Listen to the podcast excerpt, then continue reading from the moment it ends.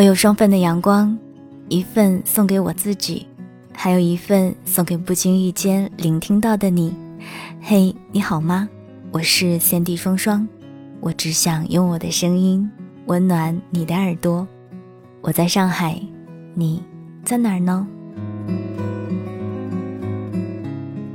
二零一六年的八月下旬，我去到了马来西亚的仙本那，所以在今天的节目当中。想跟你聊一聊我在仙本那的美好时光。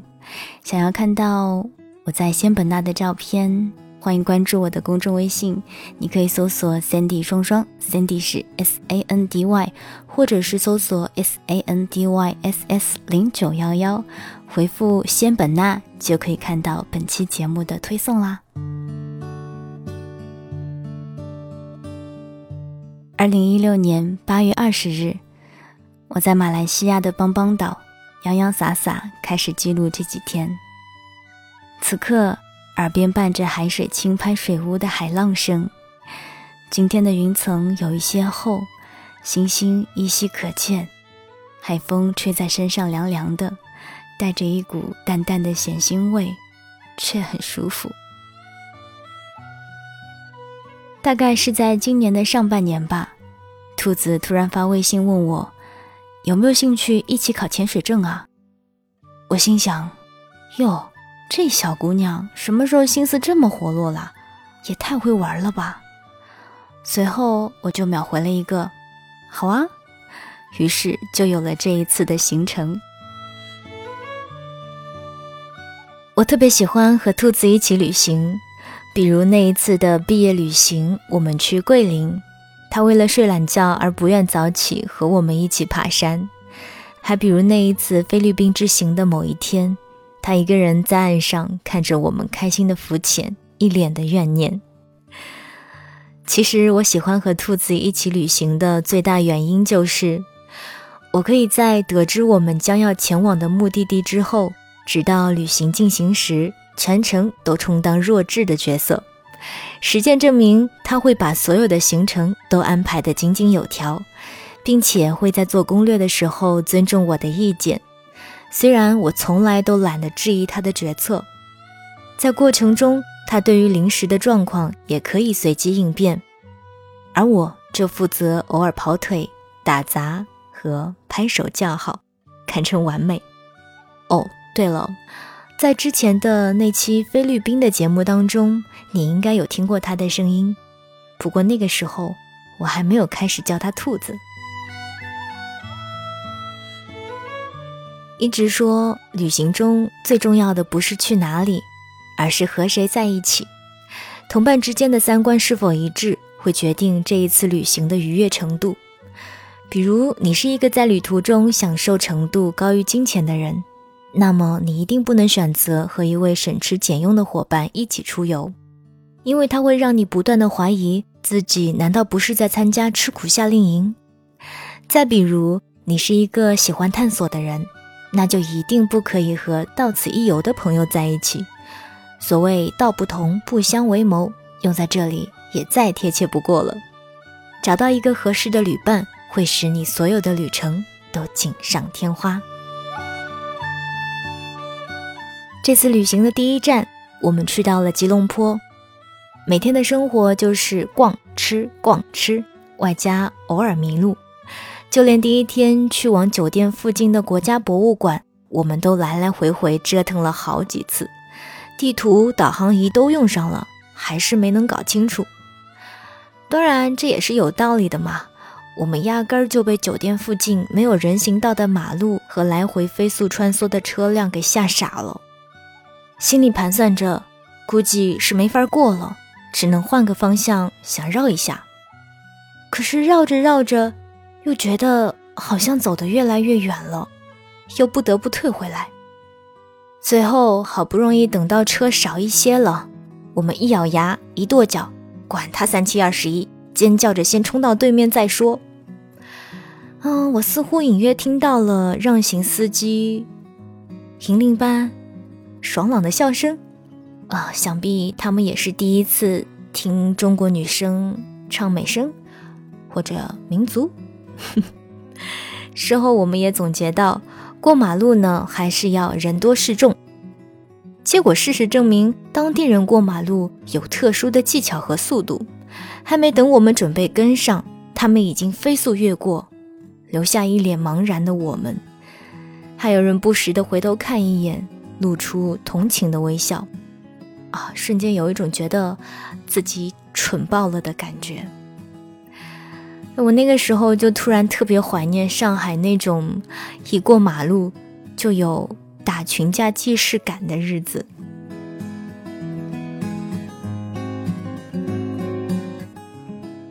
在吉隆坡待了三天之后，我们就飞往斗湖，按原计划开始了潜水之旅。与其说是潜水之旅，不如说是折腾之旅。啊，我们两个为什么要来作死啊？嗯，这个就是我们在第一次潜水课后的最大感慨。也是之后的每一天都要问自己一遍的问题。第一天的理论课和理论考试对于我们两个来说还算比较舒坦的，两个人霸占了一间教室看教学光碟，从早上直到下午，还发微信给朋友调侃说自己会在国外好好学习，天天向上，请大家勿挂念。嗯，回想起来也是蛮幼稚的哈。在教学光碟看的差不多的时候，潜水教练不知什么时候走进了教室，特别严肃地做了一下自我介绍之后，就马不停蹄地开始给我们上课。大概是因为教练明明一看就很年轻，但又装着一本正经的样子，我们免不了想活跃一下气氛，开开玩笑什么的，比如特别不要脸地说：“我们早在来之前就买了书看。”上课时每看一单元，就自己主动做练习，问教练我们是不是他教过的最认真的学生。一边听课，一边不忘调侃一下。教练呢，则全程一脸“世界上怎么会有你们这种人”的表情。不过在两个多小时的熏陶之后，教练似乎暗藏不住自己九零后年轻人的活泼，批试卷的时候时而叹气，时而摇头。把我们吓得不轻，因为如果笔试不过的话，我们就可以分分钟滚回家了。好在他还算善良，馆子没有卖太久，我们悬着的心也总算放下了。毕竟是好好学习，天天向上了的呀。但我们还是忍不住想问一下，教练，我们是不是你教过的最认真的学生啊？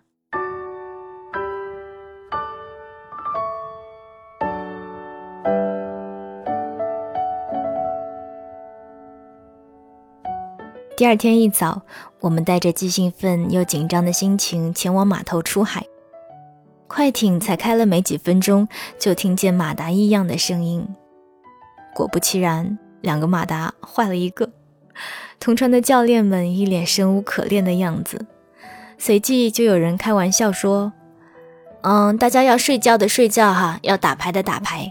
我们的行程大概还有一个多小时。”开玩笑的是别人家的教练 K，在大家都做好了要在海上慢慢飘的心理准备后，K 不知道从哪里拿出了一个盒子，里面放着各种各样的小零食，示意大家随便吃。嗯，其实也没多少，好吧。之后又随手扔出一个扩音器到船顶，歌曲还意外的好听。伴随着音乐，他又开始滔滔不绝起来。来，各位游客，请先看向我的右手边。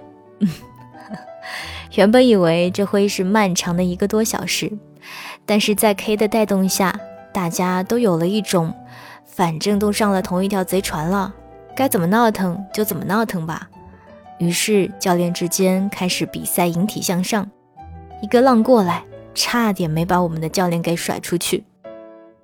大家吃的吃，闹的闹，扭的扭。段子一个接一个，可不热闹。偶尔身在异乡，却似乎比在家乡更容易与人亲近，融入陌生的环境。彼此不必了解太多，只要一起开怀，就足够了。原本二十分钟的传承被意外变成一个多小时之后，我们的潜水时间也变得有一些紧张。虽是平静水域课程，可是一个接着一个的技巧，也着实把我们俩折腾得够惨的，不知道呛了多少水。而兔子在水底一副可怜兮兮的眼神，也没能让教练有丝毫的同情跟怜悯。一天下来，浑身无力。最后还得背着气瓶从水中爬上船。有那么一瞬间，我真的很想松手，让自己就这么被丢入海里，在海上一直飘着。但也只是那么一瞬间，深吸一口气，也没有什么不可以的。在回程的路上，教练还不忘点评我们的动作，估计是看我和兔子真的是郁闷到不行。偶尔开个小玩笑，调节一下气氛，眼神中也带着关切。我忍不住说：“哎呀，这眼神，简直是一日为师，终身为父的节奏啊！”兔子突然冒出一句：“是浑身湿透透的爹啦，师爹。”不过大概是因为“师爹”这个名字太过奇葩了，也不太顺口，所以后来我们就都亲切地叫他为小峰峰。嗯名字和本人一样萌萌哒。之后的几天，相较于第一天轻松了不少。从逼着自己赶鸭子上架，到最后的“来吧，反正也没什么大不了的”，就这么熬过了四天。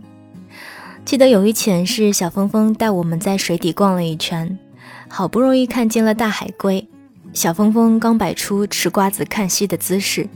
我不知怎么的，没有控制好呼吸，自己就飘了起来。他不得不把我拽下去，气得半死。上船后，瞪着眼睛一顿抱怨，说自己来了半个多月，好不容易看见海龟，海龟往下游，我偏要往上飘。也就是从那一刻起，每每有人说到海龟，小峰峰就会一个犀利的眼神过来，仿佛在说我欠了他一个世界一样一样的。求我的心理阴影面积是多少？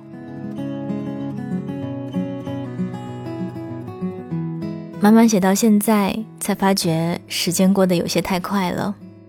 当时认为需要煎熬着才能过去的时光，此刻突然有些不舍和怀念了。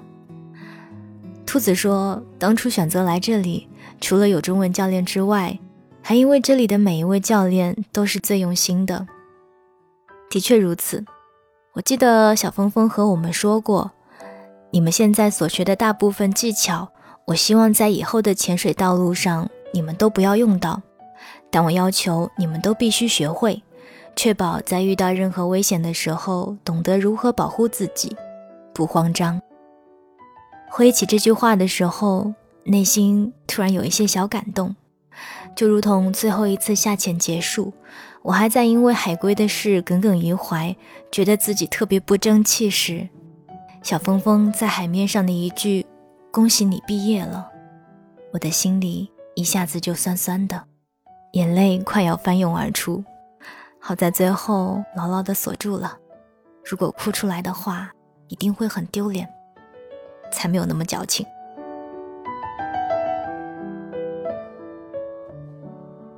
嗯，我们的教练啊。这个家伙明明很小，却总装着老成的样子。微信里面说话就像七二年的大叔。他会因为我们迟到两分钟而批评我们，会一遍一遍地指导我们做动作，直到准确无误为止。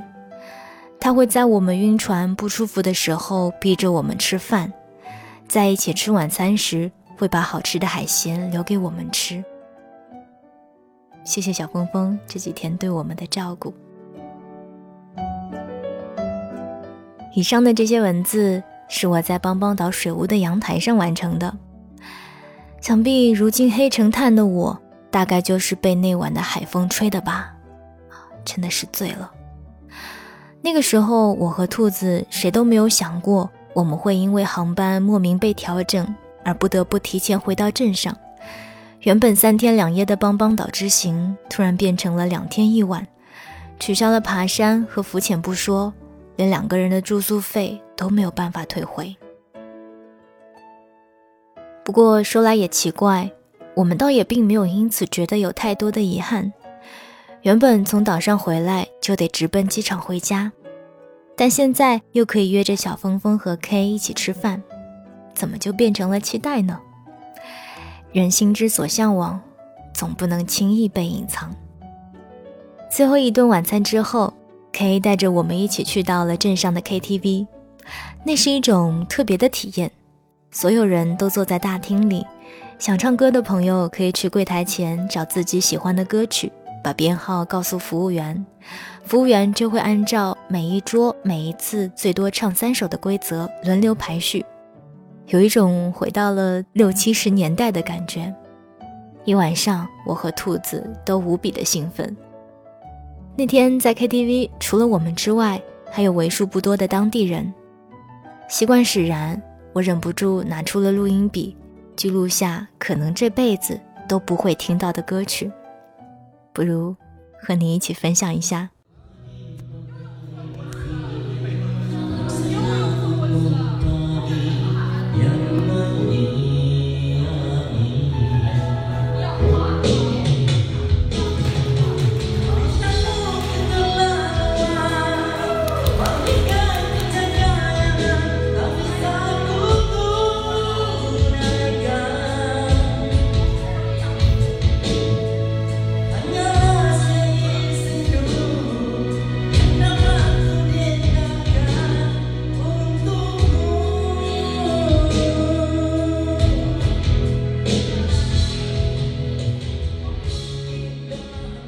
此时此刻，听着这样特别的歌曲，我的思绪仿佛也回到了那一刻。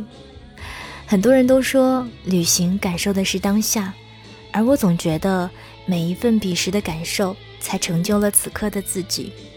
每一个人，每一阵风，每一簇浪花，吃进肚子里的每一份食物，耳边听见的每一种声音，就是这些微小的部分，丰富了本就平凡。而简单的自己，我一直和兔子说，我们一起去过水底十八米，也算是彼此交过命了。连生病也不忘一起折腾一番。十年，也许我们还没有那么真正的了解透彻彼此，却是此生最值得信任的人之一。兔子不算是胆子大的人。在邦邦岛的白天，他还安慰着我，不会那么倒霉被海盗掳走的。结果自己大半夜的被船只的声音吓醒，也没忍心把我叫醒。明明自己看到飞蛾都吓得要死，看见巨大的老鼠从我身后窜过去，也忍着没有尖叫，怕吓到我。这些都是在离开邦邦岛之后，他的不经意提起。朋友大概就是这样。他会嘚瑟地告诉我，他吃光了本来想带回来给我的伴手礼；会在大夏天看了鬼片之后，硬要挤到我的小床上让我给他壮胆，热得半死；却总会在那一些看似微不足道的细节里，给你最贴心的呵护和体贴。嗯，写到这里，回忆也该收尾了。我又忍不住想感谢在马来西亚那几天的遇见。至于兔子，我就不感谢了。这辈子冤冤相报何时了？小峰峰呢？本来想说感谢的，但想想我们也是交了钱的，啊，就勉强谢一下吧。毕竟在我们最落魄、无家可归的时候，是 K 救了我们啊。好吧，开玩笑。嗯，说好了，每年无论你在哪里流浪，我们都会不远万里来找你。